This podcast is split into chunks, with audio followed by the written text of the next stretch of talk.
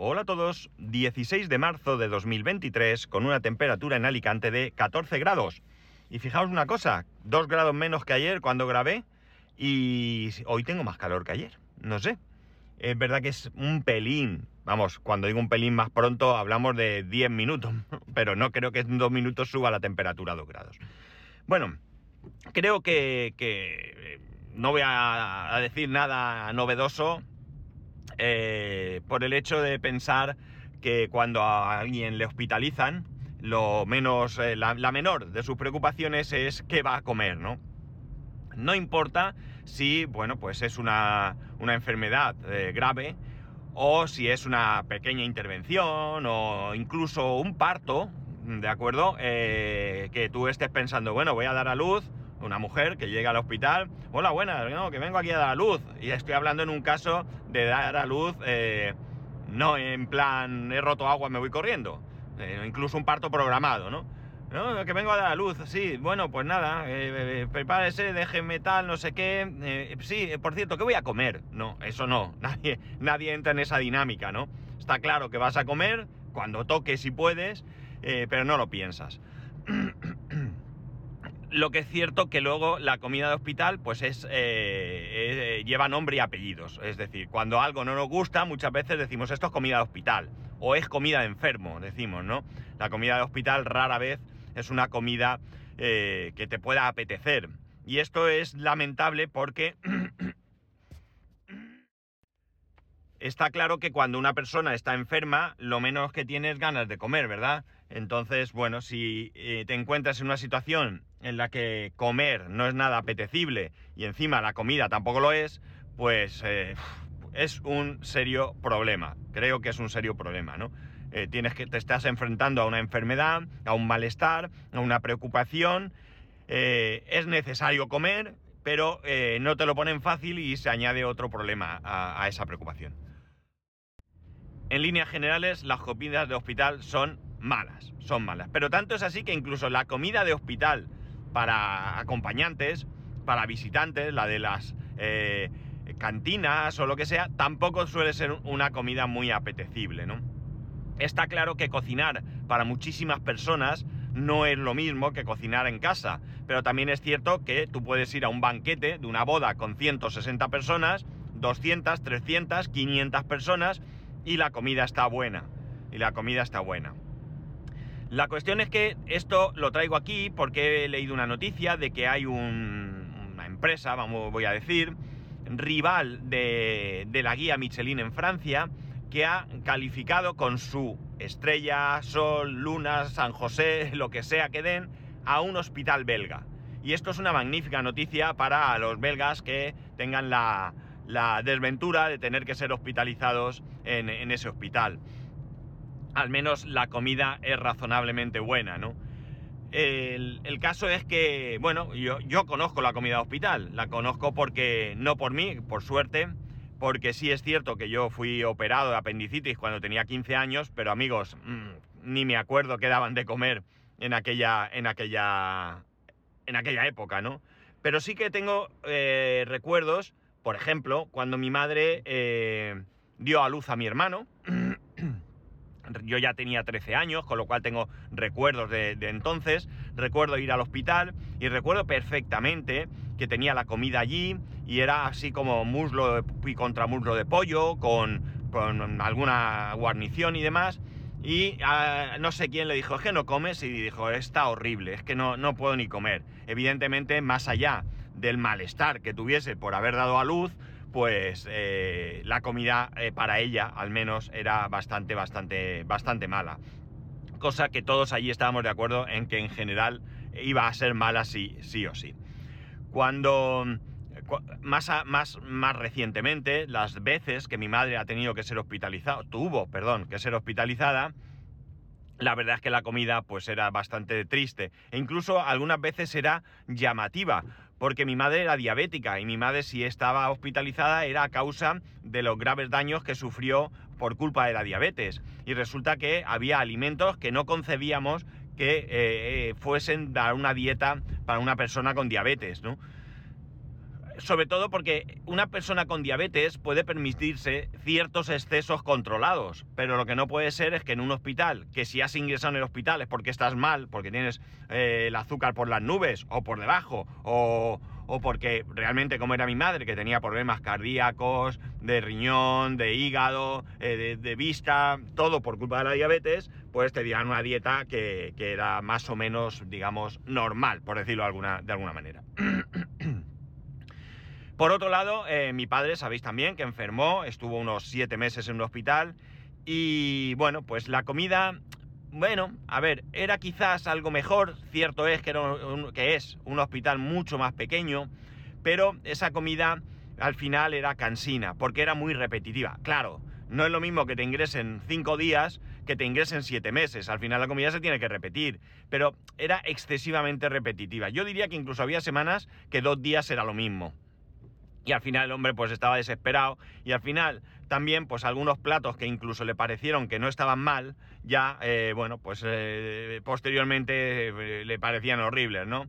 Claro, tenemos a esto no estoy añadiendo la, variable de que la comida del hospital pues es sin sal, bueno, evidentemente tiene que tener unas características porque son para personas que se encuentran enfermas y que por tanto tiene que ser así, ¿no? Pero la sal se puede sustituir por otras cosas. La sal al final muchas veces potencia el sabor más que otra cosa. Entonces, eh, bueno, pues échale alguna otra cosa que haga que potencie ese sabor, ¿no?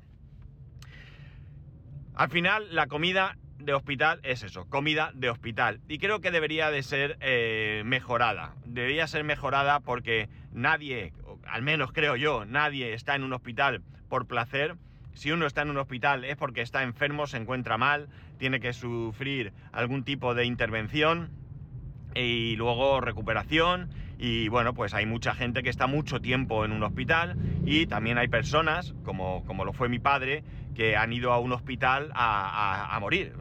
Entonces, bueno, qué menos que, que a esas personas pues darles un poco de calidad, ¿no? Y no solamente calidad en el trato, que mi padre tuvo una calidad en el trato eh, espectacular, eh, ya hace muchos años recuerdo yo que hubo una campaña de humanización de la sanidad. Mm, quizás eh, alguien consideró que no se trataba a los pacientes con todo el cariño que se debía de, tratar a personas, que, no, que no dejábamos de ser personas que además estamos enfermas, ¿no?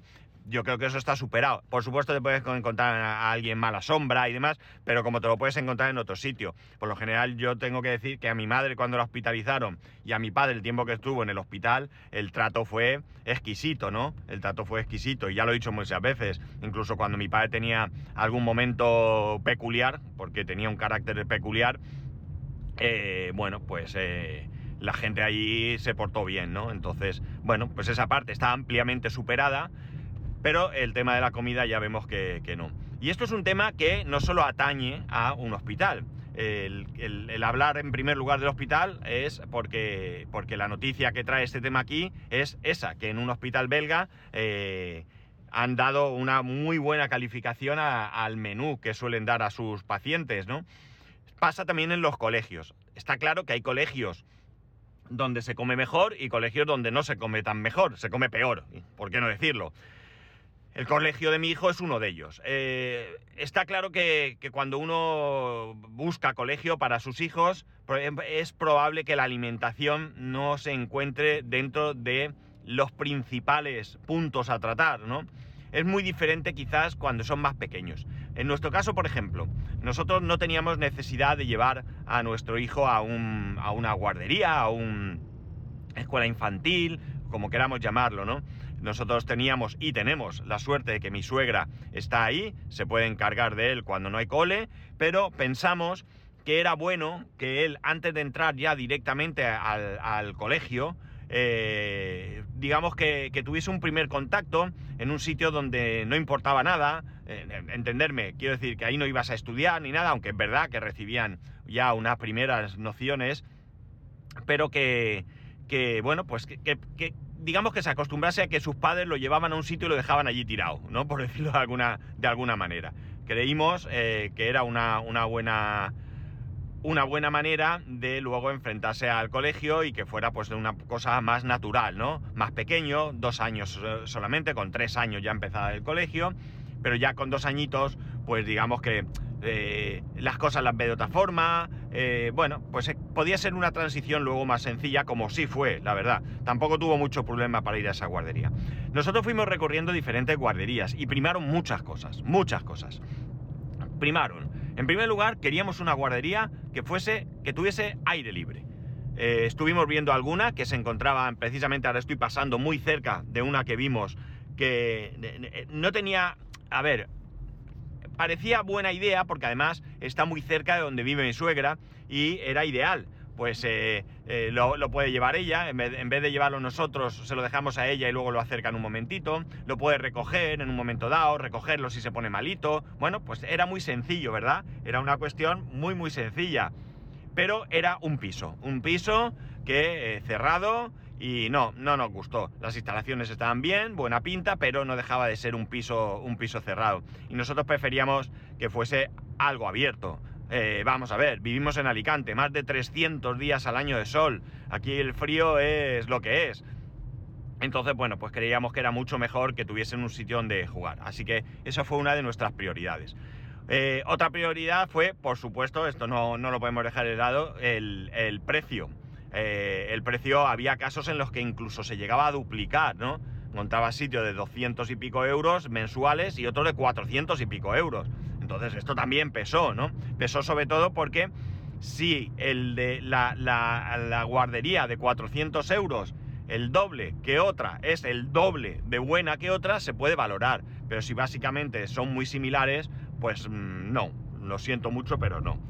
Y bueno, pues nos gustó la que cogimos porque ya le daban inglés con dos añitos, ya le enseñaban inglés, cosa que nos gustó mucho.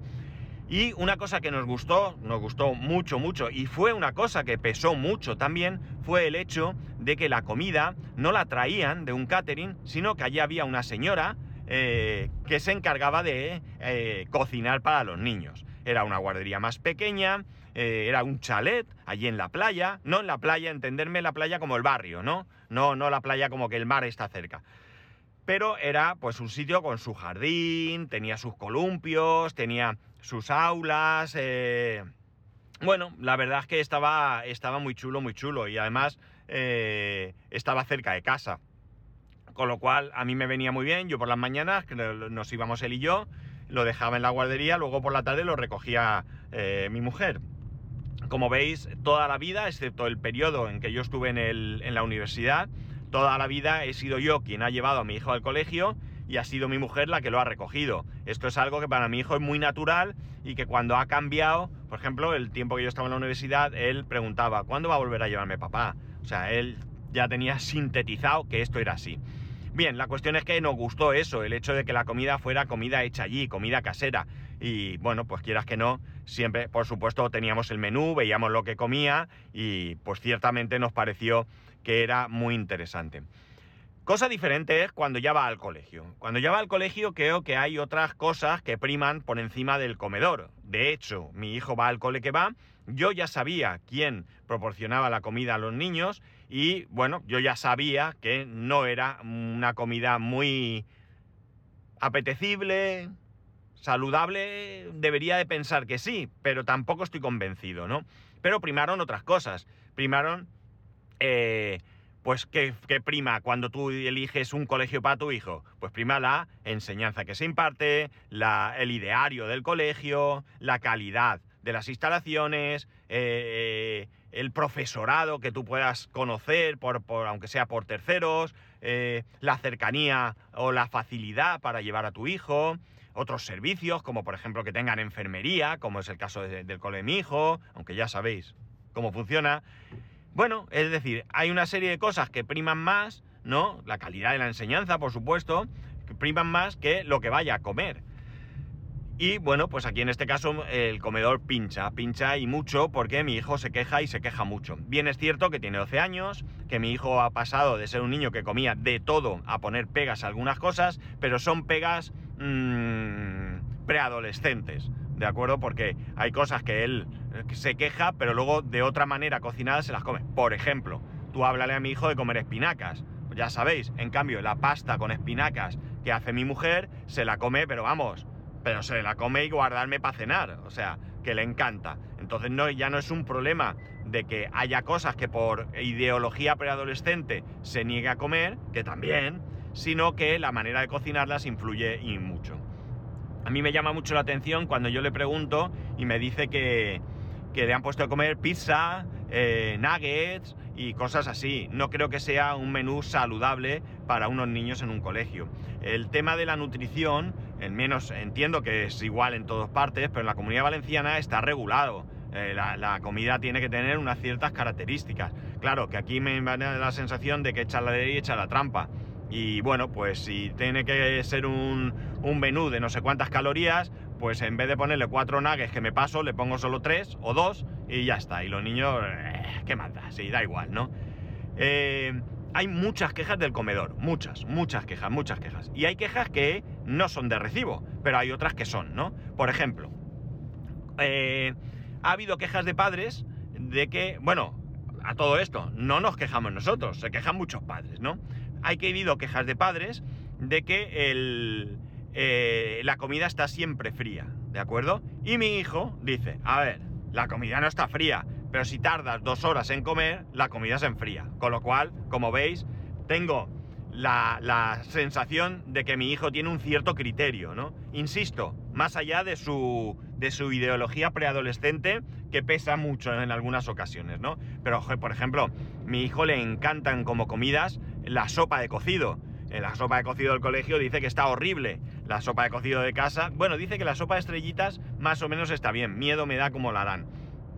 Pero cuando hay cocido le parece horrible. En mi casa se come unos platacos que lo alucina, ¿no? Anoche mismo, el domingo comimos cocido en casa, sobró y mi hijo anoche se cascó un plato de, de sopa con su zanahoria, con su pollo, con sus yemas. Vamos, eh, que, que, no le cabía entre pecho y espalda. Y sobró un poco de caldo con fideos y me lo comí yo y protestó, no te lo comas, que me lo como yo mañana. Es decir, en cambio la del cole pues no está buena. Insisto, que no es lo mismo cocinar en casa para tres que somos que cocinar en un colegio para todos los que son, ¿no? Pero por lo general, pues no sé, hay veces que la comida que me dice yo no me puedo creer que esa sea la comida. Tendría que verlo con mis propios ojos, por supuesto.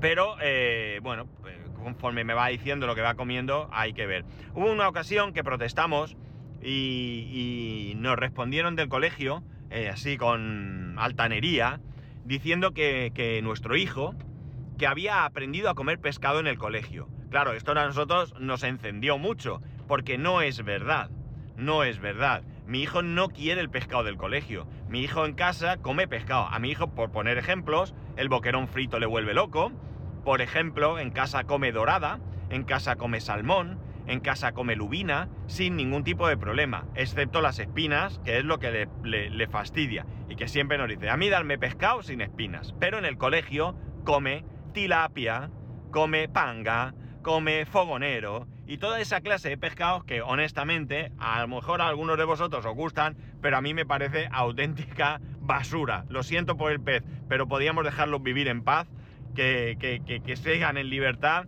y que, que, no los pesquemos porque me parecen pescados terribles, terribles. No sé, quizás porque vivo, vivo al lado del mar y estoy acostumbrado a otro tipo de pescado de más calidad, o yo no lo sé. Pero a mí ese tipo de pescado, recuerdo cuando estaba en la universidad, voy un día a comer y le pregunto a la chica, eh, ¿qué pescado es? Porque claro, la comida de la universidad es otro, otra parte. O sea, aceitoso, o sea, horrible, ¿no? Horrible, horrible. Yo me solía coger un solo plato y algún postre y tal, y le pregunto, ¿qué pescado es? Y me dice, fogonero. Claro, yo la miro como diciendo, ¿acualo? Y me dice, es como la merluza. Digo, venga, pues ponme, que pescado, que, que no suelo comer aquí pescado. La madre que parió al fogonero, a la merluza y a... Vamos, aquello era terrible, aquello era terrible, terrible. Estaba así guisado con una especie de salsa, todo eso más o menos bien, ya digo, más allá de que del aceite lo deben regalar a estos sitios, pero eh, lo que es el pescado, la textura, el sabor, a mí me pareció terrible, ¿no? Lo, terrible, terrible.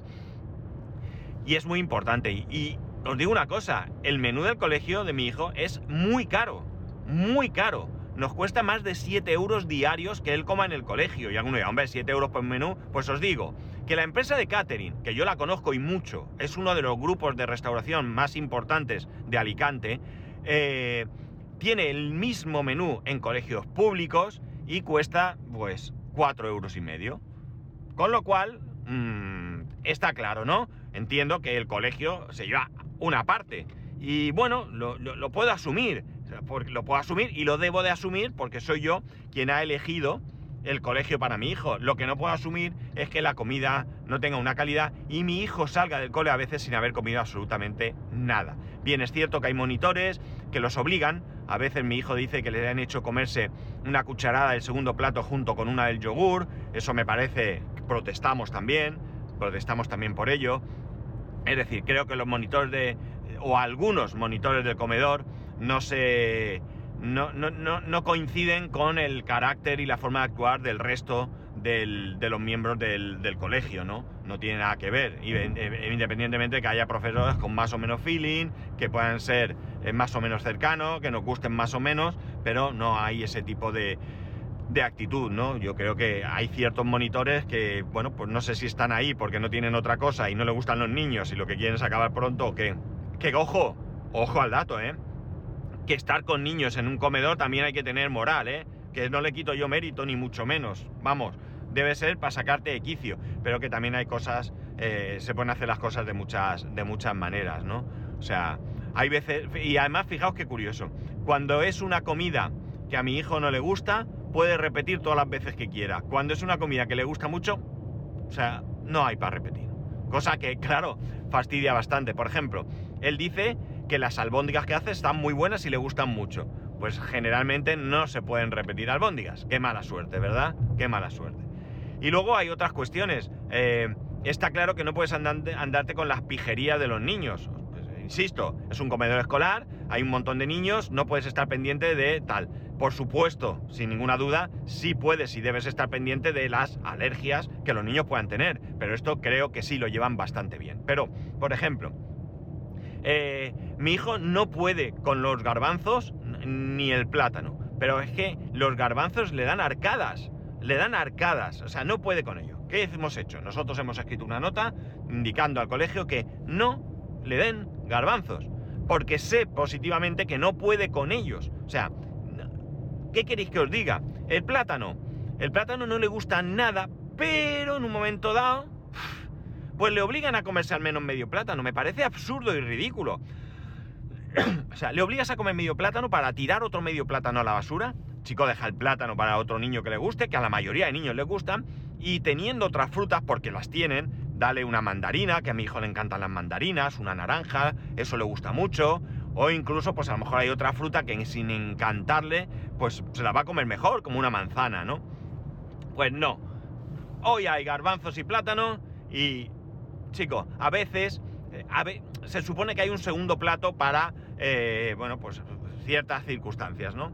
Eh, a veces le han cambiado el plato, lo que lleva garbanzos, directamente por ese plato y él está contentísimo. Y puede que el otro plato no le, no le vuelva loco, pero ya no tiene su horror, que son los garbanzos, tiene garbanzofobia. O sea, para que os hagáis una idea, si mi mujer hace arroz y le echa garbanzos, como vea una piel en su plato, está apartando todo lo de ahí, porque dice que es que sabe. Dice que el arroz cuando le echan garbanzos sabe a garbanzos. O sea, imaginaros la fobia que le tiene a los garbanzos. Por tanto, prefiere cualquier otra cosa. Bueno, pues el otro día le pusieron un caldo, así como suena, un caldo con garbanzos. Pero vamos a ver, pero que no sabes que él no va a comerse eso. Entonces, cuando no miran los monitores, pues hacen reparto, eso sí. Entonces, pues los garbanzos se los dio a no sé quién, el caldo tampoco le gustaba y se lo tomó una compañera que le había gustado mucho. Pero ¿qué pasa? Que mi hijo sale del colegio sin comer. Y sale sin comer por 7 euros y pico. Entonces, bueno, pues la comida no es buena. ¿Estoy contento con el colegio? En general, sí. ¿Hemos tenido algún fallo? Sí. ¿Hay profesores que me gustan más que otros? También. Pero realmente en general estoy satisfecho con el colegio, pero no con el comedor. El comedor lo siento mucho, pero me parece un fallo bastante, bastante importante, ¿no? De hecho, los profesores muchos, eh, bueno, entiendo que si tienen posibilidad de comer en casa, pues se vayan a comer a casa. Eh, y además, eh, algunos comen en la cantina. En la cantina creo que hacen algunos platos también, tipo espaguetis, cosas así, muy sencillas, o al menos eso en alguna ocasión me ha, me ha contado mi hijo. Y los profesores comen ahí, no comen en el comedor. Eh, yo no sé si los profesores que comen en el comedor pagan ese menú o va a cuenta del resto de padres, ¿no? No lo sé, lo desconozco, ¿no? Tampoco me, me, preocupa.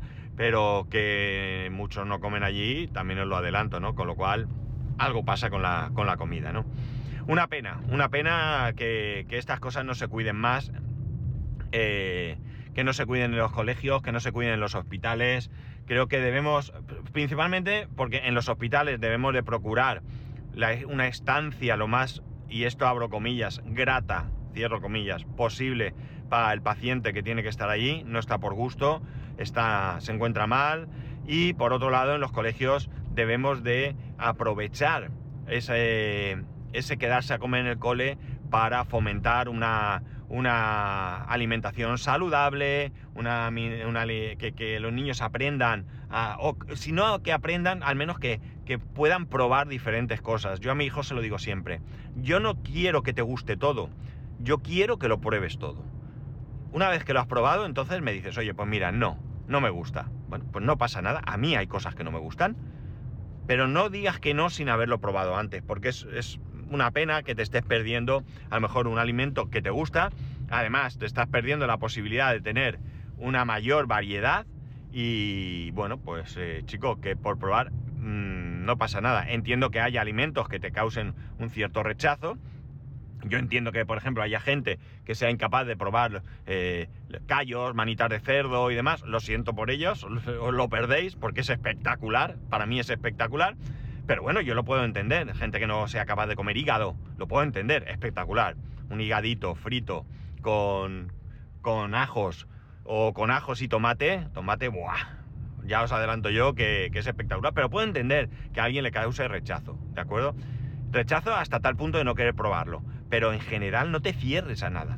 Bueno, que me desvío del tema. La cuestión es que enhorabuena al hospital, aunque no les va a llegar mi enhorabuena, pero enhorabuena al hospital que ha conseguido semejante reconocimiento y ojalá esto fuera una cosa que, traspasase fronteras y que de alguna manera eh, fuese, fuese contagiando a otros sitios donde, donde, donde dan catering, ¿no? Eh, y he nombrado muy de refilón la universidad, pero también es un sitio donde, perdonad, donde creo que es muy importante y muy interesante que se, que se vea el que se vea la, mejora para todos los que tienen allí que comer. Y ya está, nada más. Ya sabéis que podéis escribirme a arroba spascual, spascual el resto de métodos de contacto en spascual.es barra contacto. Un saludo y nos escuchamos mañana.